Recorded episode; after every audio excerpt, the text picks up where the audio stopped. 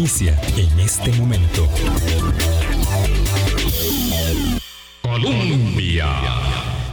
Con un país en sintonía, ¿qué tal? ¿Cómo están? Son las 8 en punto de la mañana. La noticia que eh, recorre el mundo occidental, probablemente una parte también del mundo oriental, tiene que ver con la dimisión hace 30 minutos de la primera ministra británica Liz Truss 44 días en el cargo y el corolario de una serie, me decía esto mi invitado y ya ya que lo introduzco le planteo eh, esta argumentación de, primera mano, eh, tiene que ver con la concatenación de una cantidad enorme de errores que van poniendo de manifiesto una eh, crisis política de la que no se recupera el Reino Unido y que hace de este, el mandato más efímero de la historia em, de esa, de esa eh, eh, comunidad de naciones, de esa nación enorme que es Inglaterra y su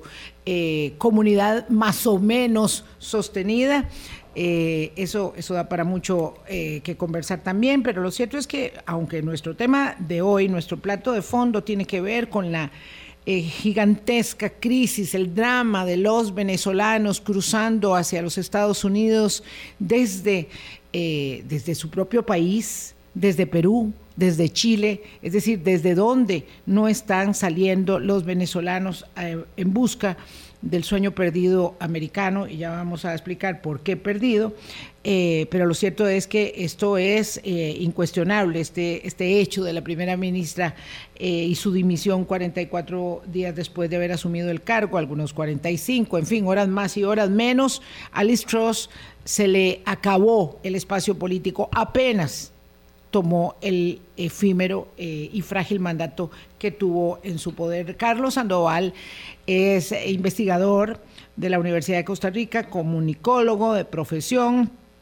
pero entre otras cosas tuvo el privilegio de estudiar por aquellos lares de los lores, este, y conoce muy bien, conoce muy bien esa, esa realidad. Carlos es especialista en migraciones, también es especialista en política social, eh, conoce muchísimo, ha estudiado mucho el fútbol, también con él vamos a hablar un poco después en otra oportunidad de Qatar. En fin, yo quisiera tener a Carlos para eh, siempre mucho tiempo y para muchos énfasis temáticos. Carlos, muy buenos días, qué gusto tenerte de nuevo en el programa.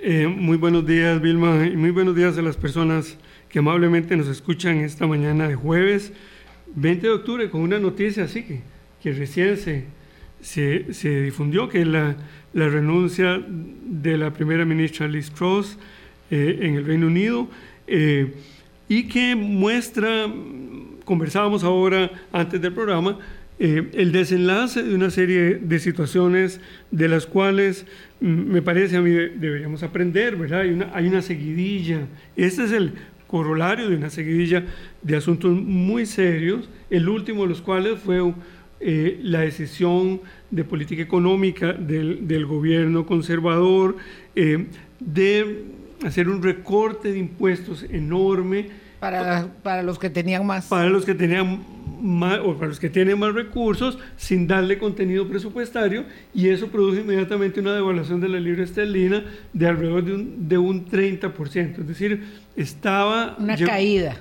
exactamente, llegó a estar casi eh, en paridad con el euro y casi casi con el dólar. Eso es una primera cosa. Hay que recordar que Liz Truss llegó hace apenas 45 días por la renuncia de Boris Johnson, quien tuvo un desempeño eh, podríamos decir, vergonzoso. vergonzoso y lamentable durante la pandemia. Como todo pasa muy rápido, no se lo van olvidando los hitos inmediatos, ¿verdad? Pero algo que, que es muy importante decir, porque sobre ello, aquí habla, hablando, claro, se ha debatido muchísimo. Hay que recordar que Johnson fue uno de los primeros gobernantes que introdujo la idea que que de la COVID íbamos a salir por la inmunidad del rebaño. Es decir, que necesitamos que mucha gente se contaminara para generar inmunidad y así eh, eh, eh, salir adelante. Y resultó que eso los llevó a no establecer el distanciamiento físico, sino que cuanto más personas lo adquirieran, iban a tener inmunidad y así todo iba a recuperarse. Bueno, resultó que los niveles de contagio aumentaron y aumentaron las muertes. Y cuando ya él cambió la política. Después de que él mismo estuvo en cuidados intensivos. Muy, delicado, exactamente. Hicieron una cosa, establecieron el confinamiento, pero el, el, pero él no. de su gobierno hacía fiestas, digamos, en la casa presidencial. Eh, el equivalente nuestro es la casa presidencial, ¿verdad? Es decir, el, confinamiento valía para todos, menos para el primer ministro y su círculo más inmediato, lo cual generó ya el desenlace para su salida. Y antes de eso estuvo el Brexit, que hoy vamos a hablar de migración, y el Brexit inició, la promesa del Brexit fue que si el Reino Unido salía de la Unión Europea, iba a controlar sus fronteras.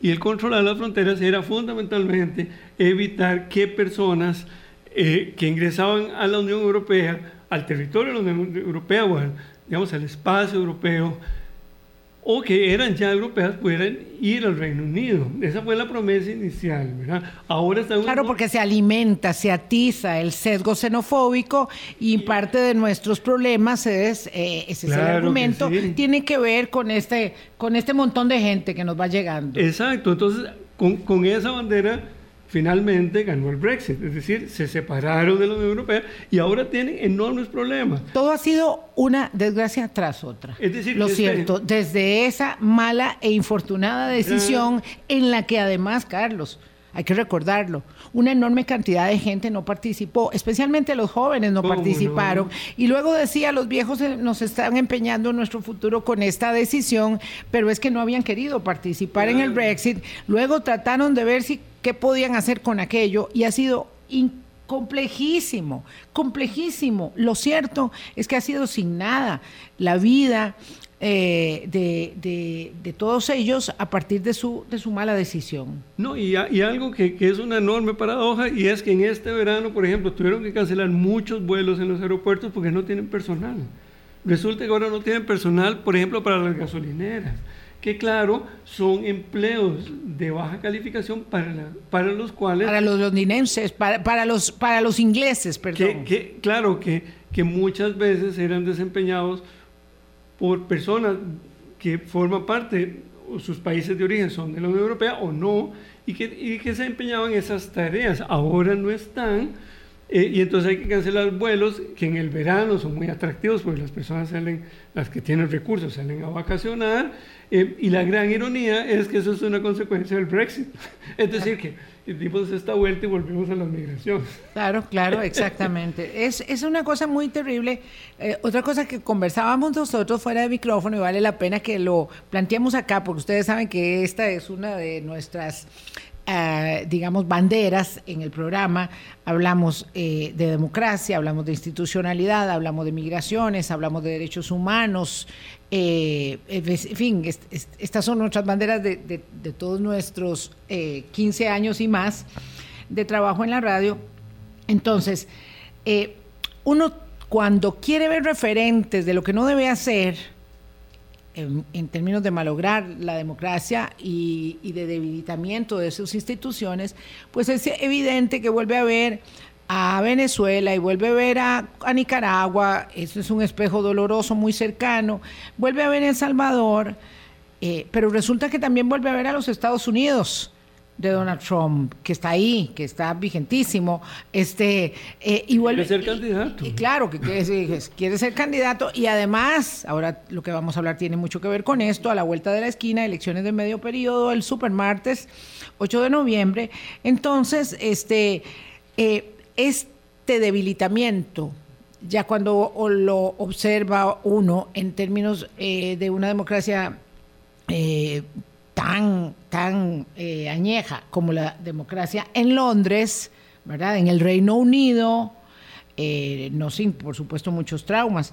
Pero bueno, pero lo cierto es que cuando uno lo ve ahí en Londres, en, el Reino Unido, repito, esta costumbre de hablar de Londres porque estoy pensando en términos un poco de Westminster y, de, y del Downing Street y de lo que está pasando ahí, ¿verdad? Y en la Cámara de los, de los Lores, es decir, como el distrito eh, político. Lo cierto es que uno dice, wow, es que le pasa a las democracias más sólidas, más maduras le pasa a las democracias más consolidadas. no sé si madurez aplica cuando uno está escuchando la Cámara de los Comunes si aplica, si aplica la madurez, pero bueno, pero eso es lo que sucede, que, la democracia está en riesgo. Y, y esas tres medidas, tanto el manejo irresponsable de la política financiera y económica, el, el manejo irresponsable de la pandemia y el uso político de la migración durante el Brexit, a mí me parece que son, son tres ejemplos de decisiones populistas y, y, poco reflexivas que incluso pueden tener un enorme costo en una, en una monarquía eh, eh, eh, que, bueno, que cuya, cuya reina además acaba de fallecer, ¿verdad? claro, y, la, y, la, y, una y obviamente, referencia. Eh, claro, que sostenía de alguna manera todo. Y, el ascenso de un monarca que evidentemente no tiene la, el, arraigo, la adhesión y, la impronta de liderazgo que tenía su madre, pues evidentemente pone las cosas mucho más complejas. Sí, es un. Y, lo otro, ¿verdad?, que también conversábamos, es que en cualquier sociedad consolidar instituciones es una tarea de toda la vida malograr instituciones es un momento, ¿verdad? Y eso yo creo que sea que estemos en el Reino Unido, sea que estemos en Centroamérica, donde sea y donde quiera que estemos, esa es una, una premisa fundamental, ¿verdad? Las instituciones pueden tener puntos de mejora, sin duda, pero malograrlas es un momento, ¿verdad? Por eso cuando uno escucha al señor presidente eh, refiriéndose de manera muy despectiva, ayer, por ejemplo, acá en Costa Rica, a señores y señoras diputadas de la Comisión de, de Hacendarios.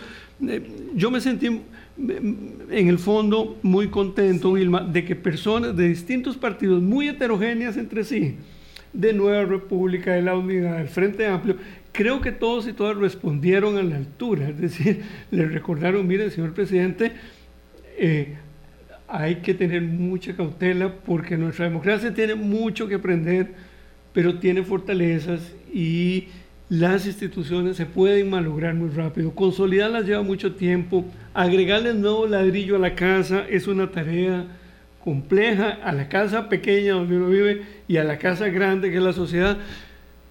Pero malograrla y, prender los fuegos es, cosa de un momento. Claro, pero, pero por favor, si la construcción es inacabada en todas las obras y además todo hay que repararlo, todo hay que mejorarlo. Yo justo ayer estaba hablando con mi colaboradora doméstica y decía, no vamos a terminar nunca porque tenemos una gotera aquí y otra ah, por allá, y, y, una casa bastante nueva, no de 50 años. Entonces... Siempre hay algo que uno quiere hacer. Hay cosas que de verdad duelen mucho. Esto, estas eh, argumentaciones del presidente de verdad que, que, que pues causan mucho desconcierto. Ayer hizo algo en la conferencia de prensa que me pareció también eh, grosero, em, en términos de cuestionar el diseño de las carreteras nacionales a lo largo de, toda la vida nuestra pasada. Y, entonces el presidente le dice a, a, don Luis Amador, yo señor ministro pensé, que usted como es doctor en ingeniería de una universidad canadiense, yo creí que en Costa Rica había muy buenos ingenieros. Toda la vida yo pensé eso, pero no, pero, pero, pero no, todas las carreteras se hicieron malas. Vamos, se hicieron bien, se hicieron de acuerdo a los parámetros de cada época, pero las carreteras requieren mantenimiento. Pero más allá de que las carreteras requieran mantenimiento, como los seres humanos tenemos que ir al médico, comer bien, hacer ejercicio, etcétera, etcétera, ¿verdad? Y se nos cae un diente y otro día estamos tuertos. Es decir, todas las cosas que nos van sucediendo en el deterioro son generalizadas echarle tierra, decir que todas las carreteras se construyeron mal y que por tanto todos los ingenieros eran malos, este, es, es muy doloroso. No hay que ser graduado, lo digo con todo el respeto al estimado don Luis Amador. Por cierto que pedí una cita, espero que pueda conseguirla hace varias semanas ya con él para que venga nuevamente al programa. Eh, no demerito que don Luis Amador haya tenido una especialidad en Canadá como usted ha tenido una en Inglaterra. Y, lo cierto es que aquí tenemos muy buenos profesionales, porque si no, no podrían ir a especializarse a otras partes porque no tendrían los requisitos mínimos para hacerlo. Entonces, sí creo que debemos... Eh, no negar que, hay mucho que corregir y resolver y reparar, Carlos, pero sí em, entender que somos el producto de una construcción y que esa construcción continuamente requiere eh, remodelaje en lo estructural y también en la convivencia, en cómo nos interrelacionamos. Y esta, esta actitud como de no reconocerle a nadie méritos. Nada. Eso, eso, me parece que nos está carcomiendo eh, a nivel de la convivencia cotidiana, ¿verdad? Eh, hay personas que piensan distinto de uno o de una, pero que tienen atributos muy positivos, ¿verdad? No, no, no tenemos que coincidir en todo. Una cosa es no coincidir y otra es no reconocerle atributos a otras personas. Eso me parece que, que se ha entronizado, que se ha convertido como en, en, la, en la sensibilidad diaria. Y lo otro también me, me parece a mí que es muy importante mm, enfatizarlo, es que también generaciones que nos precedieron tomaron decisiones muy aceptadas. ¿Verdad? Cuando yo pienso la cantidad, la, la, la cantidad de resquemores que pudo haber surgido cuando alguien se, o un grupo de personas se le ocurrió trasladar a la Universidad de Costa Rica, el barrio González Lama, a San Pedro, cuando allí lo que había era árboles de guayaba y una sequía que pasaba por ahí, que luego le llamamos la quebrada de los negritos, de aquello parece un, un plan díscolo, ¿verdad? Hoy todo el mundo dice, ah, mira, hay un capus, qué bonito que, lo tienen, ¿verdad? No era una locura. ¿Verdad? Eso uno dice, caramba, yo no sé quién tomó la decisión, pero sin duda que retrospectivamente tomaron la decisión acertada. Sí, y que hay decisiones buenas eh, que tal vez no las comprendemos en el momento, como hay decisiones erróneas y que hay que saber, digamos, eh, elaborarlas. Todo ello para entender que la convivencia es muy compleja eh, y que estamos además en tiempos donde todo se observa. Yo no digo que ahora es más difícil que antes la convivencia, Carlos, porque no me atrevo, no sé cómo, no creo que haya sido más difícil, más fácil el tiempo de las cruzadas o el de la Inquisición, ¿verdad? No sé si la Edad Media, el oscurantismo puede haber sido algo más bonito que lo que tenemos ahora, y dudo mucho, sinceramente, pero no estuve. Lo que quiero decir es que eh, este tiempo, este que es nuestro tiempo, tenemos que eh, empeñarnos en construir, en, en, mejorar el entendimiento, porque lo que nos sucede es muy complejo, pero además es que lo vemos todo en tiempo real. Antes no. Antes por una carta en un barco nos teníamos que enterar que había pasado hacía este, cuatro meses atrás del otro lado del Atlántico. Ahora sabemos que hace 30 y 46 minutos renunció la primera ministra británica y que aquello está hirviendo este, de cara a que los Tories puedan elegir a un nuevo eh, primer o primera ministra, eh, porque además no se les adelantan las elecciones. O adelantan las elecciones, no se sabe, no se les ha acabado el mandato, este, en fin esto es así, es muy complicado. Y lo que sucede, con ello vamos a pausa para entrar en materia propiamente con los venezolanos, es que la crisis se ha salido de control a lo largo de todo el inmenso trayecto que particularmente desde Colombia, donde está la concentración de ellos que vienen de Venezuela, de Perú, de Chile, de donde sea que estén saliendo desde el mismo Venezuela, en Colombia, se van uniendo para empezar esta travesía. Y aquí ya podemos observar, nadie necesita eh, una eh, cámara al frente o un programa de radio para saber que tiene cerca suyo una familia venezolana viviendo a la orilla de una calle. 818. Hablando claro. Colombia. Con un país en sintonía, 8.20 de la mañana. Fue cuestión de que Joe Biden ganara las elecciones hace evidentemente ya más de un año, para que se estimulara per se, ¿verdad? El deseo de los venezolanos para llegar hasta Estados Unidos. Ya millones de ellos, por lo menos 5 millones antes de que ganara las elecciones este, eh, Joe Biden, los demócratas en Estados Unidos, habían salido. A lo largo de todos estos años han estado saliendo. Pero bueno, cuando esa elección se produce, esa eh, traumática, este, este proceso electoral culmina con la elección de Joe Biden, inmediatamente, a pesar de que dijo, no, no, no, pero no se vengan, todo el mundo salió en carrera.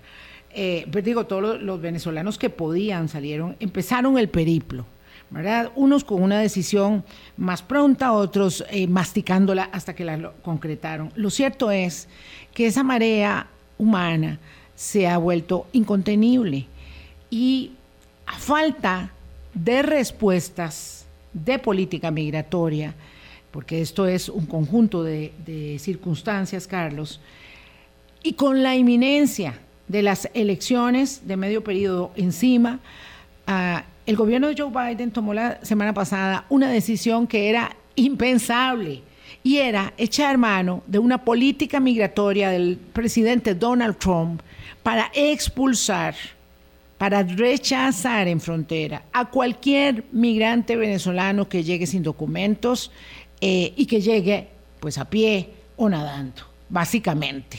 Ya después veremos cuál es la excepción a la norma.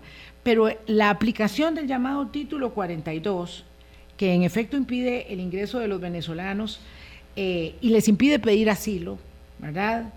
Eh, es un balde de agua fría que hace que se magnifique eh, como corolario de una crisis migratoria en toda Centroamérica, pero también en los mismos Estados Unidos, la situación que tenemos nosotros aquí, particularmente en Costa Rica. Sí, yo, yo, yo, pienso que tal vez podríamos apuntar algunos elementos de contexto. Por favor.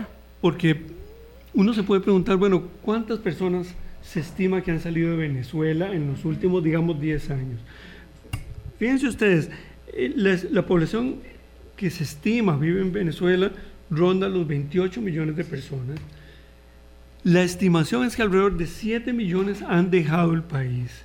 Eso, eso es más o menos el 25% de toda la población, que ha salido además en un periodo muy corto. Uno también una podría preguntarse, bueno, ¿cuántas personas han salido de El Salvador? ¿Cuántas, ¿Cuántos salvadoreños y salvadoreñas viven fuera de El Salvador?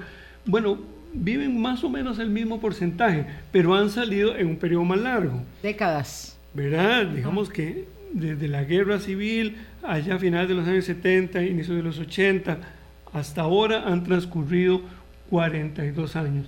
Este 25% de la población venezolana ha salido prácticamente de manera más intensiva en 10 años. Es decir, es un contingente enorme. De esas mm, aproximadamente 7 millones, ¿verdad? Porque son cifras absolutamente inestables. Y no podríamos decir es que son tantos de manera tajante. El 81% ha ido a la América del Sur, a Colombia, a Chile, a Brasil, también a Perú en menor medida. Eh, es decir, que el, que el grueso ha ido al cono sur. Es lo que estamos nosotros viendo de este lado, si bien son muchas personas, son un grupo relativamente pequeño de esas 7 millones. Eso no lo perdamos de vista, que la, la foto grande es mucho más compleja. Han habido algunos cambios que son interesantes, ¿verdad? Eh, hace pocas semanas el, el, nuevo gobierno de Colombia, del presidente Petro, restableció, reanudó relaciones diplomáticas con Venezuela. Eso es una buena noticia en términos de migración porque podría haber más colaboración bilateral, más el intercambio comercial se ha activado. Eso es una buena noticia, pero sin embargo siguen saliendo, ¿verdad? Porque las condiciones son desesperantes, ¿verdad? Hay algo que, que también a manera de contexto deberíamos decir y es que la economía venezolana es un muy buen ejemplo de una economía basada en la renta petrolera, es decir, ni los gobiernos previos a Chávez, ni el gobierno de Chávez, ni menos el gobierno de Maduro, ha diversificado la estructura productiva en Venezuela. Es decir, Venezuela es un país que fundamentalmente exporta petróleo, es de los países que más reservas petroleras tiene en el mundo, está en los primeros lugares en reserva. Entonces, claro, históricamente es una sociedad que no diversificó sus exportaciones. Y cuando baja el precio del petróleo o cuando entran las tensiones y el bloqueo de los mismos Estados Unidos, que ahora ha vuelto a Venezuela por la guerra en Ucrania, porque esta vida eh, tiene un montón de vueltas, ¿verdad? Es decir, los mismos estadounidenses dijeron, bueno, ahora nos tenemos que que acercar a Venezuela porque frente al conflicto con Rusia, eh, Venezuela es un, un, conflicto menor. Sí, y un, y, un potencial... Este, este, Irónicamente un aliado. claro, un potencial, un potencial proveedor. No ha pasado nada con eso, ¿verdad? Pero bueno, pero, el acercamiento está ahí. En medio de todo este conflicto, Venezuela ha seguido exportando petróleo a los Estados Unidos, porque es una economía que, la economía estadounidense, que se ha diversificado poco en términos de, su matriz energética, es decir, sigue dependiendo del petróleo. Tienen esta cosa del fracking, que es el sacar petróleo de los lugares más inusuales y más riesgosos en términos ambientales, pero, pero siguen dependiendo. Entonces, bueno, el drama que vemos hoy acá en Costa Rica forma parte de una, de una foto muy compleja. Ahora, uno podría decir, ¿por qué ahora les atrae más llegar a los Estados Unidos? Es la pregunta, la pregunta que plantea usted, Vilma. Esa a mí me parece que es muy interesante, ¿verdad? El presidente Biden ha dicho, bueno, no los podemos recibir a todos, pero podríamos tratar mejor a las personas que vienen de tres países, de Cuba, que ya no pueden entrar directamente como antes, ¿verdad? Eso lo dejó clausurado el presidente Obama unos días antes de terminar la ley, la ley aquella, del, eh, eh, eh, ¿cómo se llama? De los pies. Pies secos, pies mojados. Pies secos, pies mojados, exactamente. El segundo país es Nicaragua, Nicaragua. y el tercero es Venezuela. Y él ha dicho, bueno, como vienen de regímenes autoritarios, a ellos les podríamos dar ciertas posibilidades. Ahora dijo que iba a recibir 24 mil venezolanos que llegaran por avión. Por avión, ¿verdad? Claro. Eso se llama, o sea, eso, eso es tener recursos para ir por, por, vía aérea, tener la plata del boleto. Pero además no solamente, es que esa es la excepción de la nueva política migratoria que se estableció la semana pasada. Es no solamente este, que tengan, que, que puedan llegar vía aérea, solamente serán 24 mil. Oigan, cuando digo solamente serán 24 mil, es que el mes pasado en Estados Unidos entraron por frontera 33 mil venezolanos, 33 mil hay otro tanto o más. Si por Costa Rica se estimaba hace unas semanas por parte de la Dirección de Migración que estaban ingresando dos mil al día, pues imagínense ustedes cuánto eso va acumulando. El tema es que esta nueva política migratoria de los Estados Unidos, que quiero que también la contextualicemos mm. para que todas las personas que nos entiendan eh, podamos, digamos, como comprender un poco eh, la complejidad del fenómeno, establece que tienen que llegar vía aérea esos 24 mil a los que se les va a dar estatus, pero además tienen que tener un padrino. Tienen que tener a alguien que esté allá, que se haga cargo de ellos, que tengan una dirección postal, un trabajo estable, entonces alguien los reclame. Este, y otra serie de consideraciones, un expediente limpio, en fin, lo que sea. Pero el problema está eh, que eso es una condición que se está aplicando para los ucranianos que evidentemente no llegan caminando ni van pasando nadando el río, ¿verdad? Eh, van a venir en avión y en un país que está en guerra. Es una, una circunstancia, digamos, totalmente diferente, pero les aplicaron entonces esta salida o el gobierno Biden llegó a esta salida.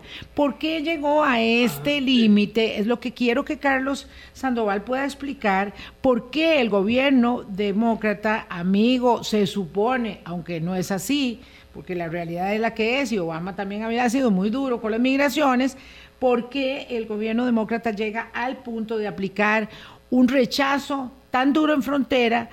Eh, aplicando el título 42 de Donald Trump. Sí, esa, es la pregunta. Mi, interpretación sería, para decirlo de manera coloquial, que el, gobierno del presidente Biden en materia migratoria está en un zapato. Porque cualquier decisión favorable a la migración es interpretada políticamente en los Estados Unidos como, digamos, como una, como parte de un gobierno blando que no impone la autoridad, que no impone el respeto, y eso tiende a favorecer electoralmente al Partido Republicano. Por eso es que él dice, solo vamos a favorecer los que vienen de regímenes autoritarios. Por eso hay una cierta, digamos, lo de Venezuela, lo de Cuba y lo de Nicaragua, aunque también los están deteniendo, no es que no los estén eh, eh, aprendiendo en frontera. Pero entonces, claro, ¿qué pasa? Que si, si él se pone entre comillas, blando, eso le gana apoyo al Partido Republicano. Si él no hace nada, si no hace nada del todo, es visto como que, bueno, no hay diferencia con los republicanos. Y, como usted decía, hay elecciones de medio periodo el, el 8 de, el 8 de noviembre y qué están haciendo los gobernadores republicanos de estados que son fronteras, como Texas, Arizona, la Florida. Bueno, están mandando a esos venezolanos que ya ingresaron a ciudades gobernadas por demócratas. Básicamente el mensaje fue Nueva York, eh, Washington, Washington, exactamente. Claro, ¿y cuál fue el mensaje? El mensaje fue Oigan ustedes, ¿creen que no tenemos un problema? Pues sí lo tenemos y, lo, y vamos a hacer parte del problema. Y entonces, digamos, de manera sorpresiva, por asalto, empezaron a mandar buses y aviones, hasta aviones, con personas. Entonces, por eso, si alguien ve un poco de noticia internacional, se dará cuenta cómo están instalando albergues en Nueva York, que además hay una gran crítica porque están así como en una isla este, puestos los albergues. Eh, y, y entonces la situación que es parte de un fenómeno de política electoral, también ha revelado en sí, en sí misma una, una crisis real. Es decir, no es que la crisis estaba montada ni mucho menos, es una crisis real, no es solamente una moneda de curso político, porque yo planteaba, bueno, ¿son los migrantes una moneda de curso político? Bueno, lo cierto es que la situación económica estaba contenida, Biden ha hecho todo lo que ha podido con el tema de la gasolina, en fin, ha habido circunstancias, agosto fue un mes muy bueno en términos eh, económicos en Estados Unidos y de cara a las elecciones, los republicanos no tenían mucho arsenal y el arsenal de los migrantes es ah, muy poderoso. Sí, porque fíjense ustedes, eh, si nosotros comparamos las detenciones que han habido en este año 2000, 2022 con las del 2021, en, los Estados Unidos se, se, se, estiman de septiembre a septiembre, lo que ellos llaman el año fiscal. Año fiscal. ¿Verdad? No, no, del, no del año calendario. En, el, en, el, en este año 2022, porque ya terminamos septiembre, se detuvieron a 2,3 millones de personas, o se aprendieron en frontera a 2,3 millones de personas. Respecto del año 2021, se aprendieron a 600 mil personas más. Es decir, que hay un Cuatro veces. Hay un incremento, podríamos decir, del 23% de más aprehensiones de, en este año respecto del año 2021. Es decir, que, que efectivamente... Pero de 600 mil, Carlos, es decir, a 2 millones... No, pues, no, 600 mil más. 600 mil más. Este ah, año que el año pasado, es decir, un 23% más o menos, 24%. Sí, sí, ya entendí. Es decir, ¿qué significa eso? Bueno, que que, lo decía muy bien Vilma, por una parte la migración es como una especie de combustible para la política estadounidense, pero también es un problema real. de desarrollo y de exclusión en, en la América Latina y en otros lugares también, porque imagínense ustedes lo que significa para personas de África que ven tan difícil entrar a la Unión Europea, que les da tanto temor morir en el Mediterráneo, que de Angola o Mozambique viajan a, Brasil y de Brasil vienen subiendo, recorren el mundo, ¿no? Vienen subiendo, eh, llegan a Colombia, pasan el tapón del Darién, van a Centroamérica y están, algunos están en campamentos en Tijuana porque no les han dado permiso de pasar. Entonces, claro, uno podría decir que aquí hay como dos dimensiones. Uno, el uso político en la migración, la politización de la migración que hay en los Estados Unidos y por el otro lado, hay efectivamente un enorme desafío en este siglo XXI que es el desplazamiento forzado. Y además hoy tenemos un nuevo fenómeno que, que posiblemente sea el que menos hablemos, y es que la emergencia climática poco a poco está desplazando más personas que incluso los conflictos políticos. Claro, lo va dejando claramente delineado eh. Carlos, ¿verdad? Es decir, estamos hablando de los venezolanos nosotros, ah, pero, pero el desplazamiento eh, abarca a toda esa contingente de, africanos, migrantes extracontinentales, pero también a los haitianos, que no, se nos olvide que tenemos esos hermanos desarrapados. Claro que sí. En América, ¿verdad? Eh, entonces el fenómeno es muy complejo, para Estados Unidos. Un, colega suyo del ah. Instituto de Política Migratoria de la Universidad de Nueva York, que se llama Musafar Christie, decía, le preguntaron eh, por qué se toma esta decisión ahora y dice, bueno, honestamente, la naturaleza del reto en la frontera ha mutado radicalmente, una cantidad sin precedentes de migrantes en general y venezolanos en particular está llegando a la frontera suroeste.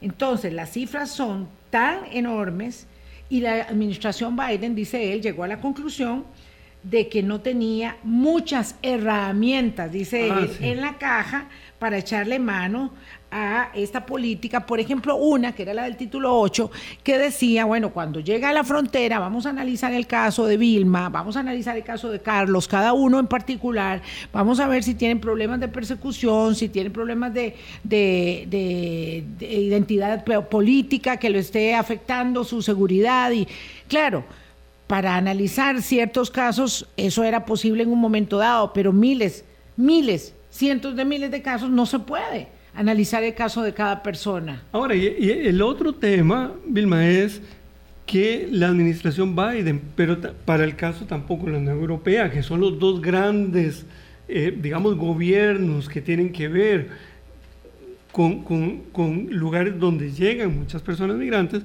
no están para nada interesados o interesadas en trabajar a fondo en las causas. Digamos que el, desplazamiento forzado es una especie de síntoma, es la, cara visible de algo muy complejo que uno dice, bueno, ¿cómo podemos reactivar la economía en Haití? ¿Cómo podríamos reactivar la economía ¿Cómo hacemos un estado que no esté en manos de la mafia nada más? ¿Verdad? Eh, el expresidente de Uruguay, don José Mujica, decía antes de terminar su, su, su periodo de gobierno que hoy lo que nos surge, como al final de la Segunda Guerra Mundial, es una especie de plan Marshall.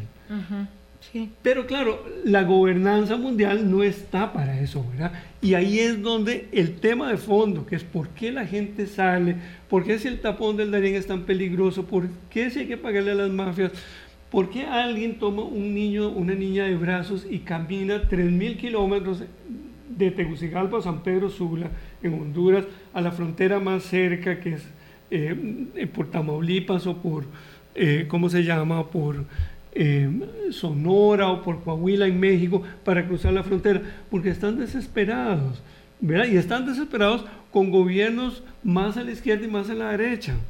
Es decir, aquí el desafío es enorme. A mí me parece que si, si tuviésemos un poco más de, digamos, de liderazgo regional, a mí me parece que se impone a la, a la enormísima brevedad una cumbre latinoamericana de migraciones, que me parece pero eso no lo hemos encontrado en los últimos dos gobiernos.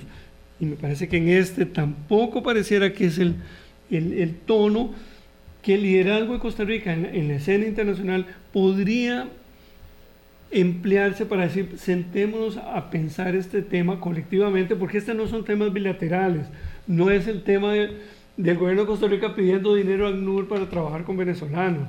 Es que, es que si no tenemos una dimensión regional, de gobernanza regional, me parece que el asunto es muy complicado. señor ministro de Seguridad Pública de Costa Rica, en una entrevista eh, esta semana o la semana pasada con Fernando de Rincón en CNN, decía justamente que si conseguíamos recursos eh, podíamos darles un estatus de refugio. Eh, y claro, y al día siguiente el presidente claramente no hizo alusión a eso hasta donde yo me di cuenta, pero sí dijo claramente que esa no era la vía. Eh, vamos a hacer una pausa, 8.39. Exactamente, ¿cuáles son las vías de solución a un problema tan complejo? Estados Unidos tiene un acuerdo con México para devolverlos.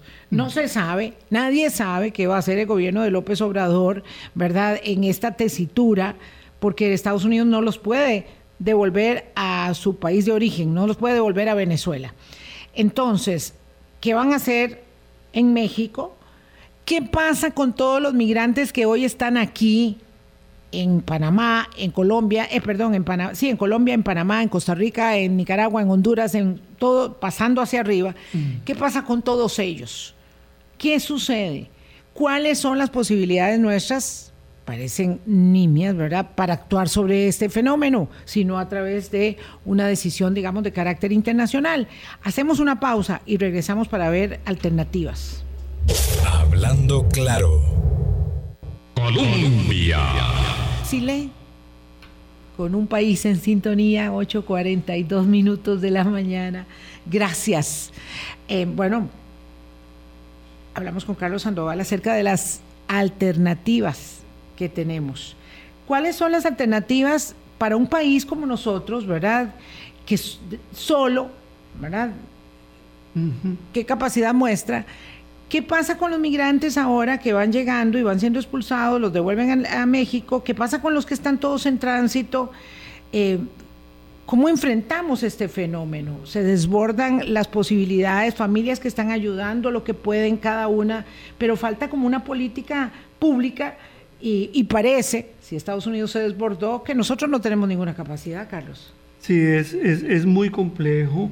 Eh, por una parte está la, ayuda humanitaria, que es muy importante, que hay muchas iniciativas, desde iniciativas individuales, familiares, hasta de iglesias, de ONGs, que, que son indispensables. Indispensables. A mí, me parece que eso es, eso es loable y, muy positivo y digno de reconocer.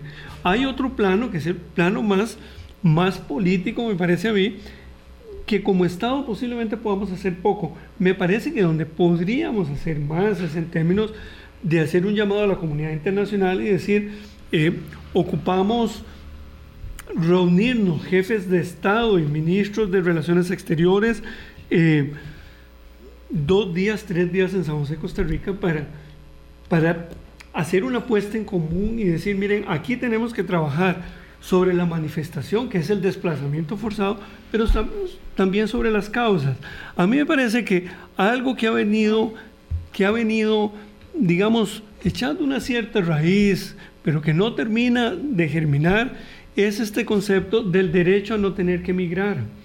Porque claro, si uno quiere irse a estudiar, si su pareja vive en otro país, si sus hijos o sus hijas residen en el exterior y, quieren que el resto de la familia se vaya, eso está muy bien porque es una elección. El asunto es que para la gran mayoría de estas personas la migración no es una elección, es una obligación. Es decir, es muy peligroso. El último girón de la esperanza. ¿Verdad? Es decir, ya no es el sueño lo que les alimenta, es la pesadilla lo que viven. ¿Verdad? Yo conozco aquí familias salvadoreñas, para hablar de un tema que no son ni nicaragüenses ni venezolanos, que vienen acá con una valija porque eh, no pagaron la extorsión y en San Salvador les dijeron, miren, nosotros sabemos dónde están sus dos chiquitas, en qué escuela están. Así es que o pagan o se atienen a las consecuencias. Una semana después estaban acá sin nada y han ido haciendo vida acá. Pero, pero eso, eso, es, eso es migración forzada. Entonces yo pienso que mientras nosotros no integremos el tema de las causas, es muy difícil, porque claro, ya, ya una vez que se, se despliega la movilidad, claro que ni las dependencias de los Estados Unidos en frontera, ni el gobierno de México pueden hacer mucho. Ahora lo que están haciendo, ¿verdad? en un ejercicio básicamente como es cinismo, es decir, bueno, que fue una decisión del presidente Trump, autoricemos un tercer país. ¿Verdad? No va a ser los Estados Unidos ni el país de origen, va a ser uno tercero. Entonces Trump decía, bueno, pueden ir a Guatemala, los otros centroamericanos. Y, claro, una, la respuesta inmediata, bueno, ¿y qué van a ir a hacer a Guatemala? Dios mío, si, si buena parte de la gente que se está yendo es de Guatemala, ¿verdad? Eh, entonces, lo del tercer país, que puede ser una salida, en realidad tiene, tiene una enorme dificultad y es que es como poner un parche. El tema es cuál país. Claro, y lo otro que, que ha hecho el, en general la política del presidente López Obrador con la migración centroamericana es que básicamente, para no comprarse un enredo más, se puso de acuerdo con Trump, no ha cambiado mucho los términos con Biden y no ha tenido, me parece a mí, el liderazgo de decir, miren, esto hay que pensarlo como, como decimos ahora, con las luces largas. A mí me parece que en materia de migración no hay luces largas. No, el pobre señor López Obrador a veces no tiene ni luces cortas para ganar sus ideas. Pero, pero vamos a ver, nadie dice, o sea, eh, lo, lo, que he leído es que nadie sabe cuál es el acuerdo de, a, a cambio de qué este López Obrador está aceptando esta política y, sobre todo en cuanto al fenómeno desbordado de recibir a los venezolanos. Algo que se ha dicho es que eh, se está considerando o se podría considerar bajar algunas de las sanciones económicas, ¿verdad? Eh, como usted hablaba en términos de la relación con Colombia, también es cierto que Estados Unidos ha emitido muchas sanciones y que bajar un poco las sanciones podría aliviar un poco la presión, entendiendo que en Venezuela hay una enorme inseguridad, una falta de fuentes de empleo, pero además un Estado mafioso, que es el que controla la situación, porque eso es lo que sucede. Este, y la verdad es que hay que entender que esto del derecho a no migrar, es que voy a sonar muy insensible, suena bien, Carlos, suena bien, pero no es la realidad. Ah, sí. Estamos en, en la utopía del derecho a no migrar para la mayoría de la gente. Entonces, ¿quién tiene la autoridad cuando no se observa la OEA ni con una proclama? Este, Sí. ¿Quién tiene la autoridad? ¿Puede Costa Rica decir, convoquemos a una cumbre de migración aquí, señores de Centroamérica, cuando, estamos, cuando, cuando tenemos los problemas que tenemos con Nicaragua, que hemos evadido el hecho de que, digamos, minimizado el hecho de que están poniendo barcos en aguas territoriales costarricenses para perseguir pescadores costarricenses, que es una manera... Bueno, ah, claro, no, no, y yo, aunque me dejen, no, no entro. Este, Carlos, eh, como distractores de siempre, viendo a ver si arman un pleitillo ahí en las Sí. aguas nuestras y tal vez por eso se le ha bajado tanto el nivel. Pero quiero decir, en Nicaragua tienen el descaro, ¿verdad? La indecencia que es falta de todo principio humanista, de cobrarle 150 dólares a cada persona de peaje. Por eso es que se están quedando aquí, porque una familia de cuatro no tiene 600 dólares para pagar el peaje, No. que es, cuando uno dice peaje, perdón, la coima, ¿verdad? El, el, el, el soborno por pasar por su territorio. No, sí, ya lo recordemos que ya lo hicieron, ahora, vamos a ver. Lo hicieron con los cubanos, lo hicieron, claro, ¿Qué- cuando nos qué- tocó a nosotros. ¿Cuál fue la decisión del, o la propuesta del entonces canciller de El Salvador? De hagamos un puente aéreo.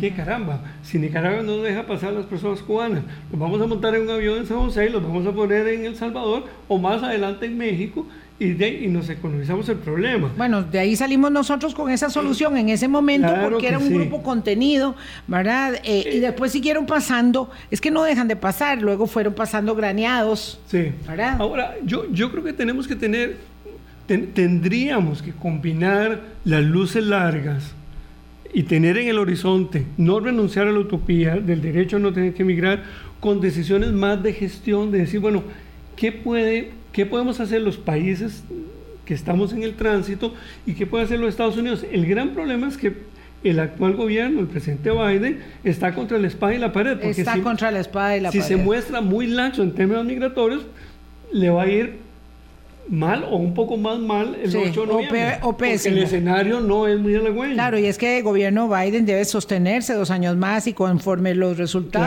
Claro. se alejen de sus posibilidades reales para maniobrar, va a tener un fin de gobierno Podría muy, muy atropellado. Un escenario muy difícil en la Cámara de Representantes y en el Senado y en algunas gobernaturas. Entonces, claro, es un escenario donde, digamos, la comunidad internacional es la gran ausente, me parece a mí. Es decir, que Por supuesto, Venezuela no está preocupada por la expulsión de No. millones de personas porque son menos problemas de atención sanitaria, de educación y, al- y algunas remesas y, y algo, algo de plata le está entrando. El cinismo es total, Sí. ¿verdad? Hay que ser muy crudo en esto para decir las cosas tal cual son. Pues queda la ayuda humanitaria, ¿verdad? Carlos, yo entiendo que nuestras posibilidades son eh, mínimas eh, de gestión de política migratoria pura y dura, digamos, unilateral, son nulas. ¿Verdad? Yo, yo diría casi nulas. Pero hacer algún esfuerzo, porque tampoco uno puede decir, bueno, aquí no hagamos nada y veamos a ver qué, consiguen y, y- y cuando están ahí durmiendo en la acera, pidiendo dinero durante el día, durmiendo en la acera, llevándose los aguaceros más terribles que hemos tenido en estas semanas, la verdad uno vuelve a ver para otro lado, porque es tal el dolor que le causa y la impotencia que, que- ¿qué hace usted? Dígame si no ve ese cuadro y vuelve a ver otra vez, de una vez para otro lado, no estoy viendo lo que veo. ¿Verdad? Pero como decía anoche un taxista, cuando veo esto siento un gran dolor porque tengo una hija de tres años. ¿Verdad? Como la que está en la esquina.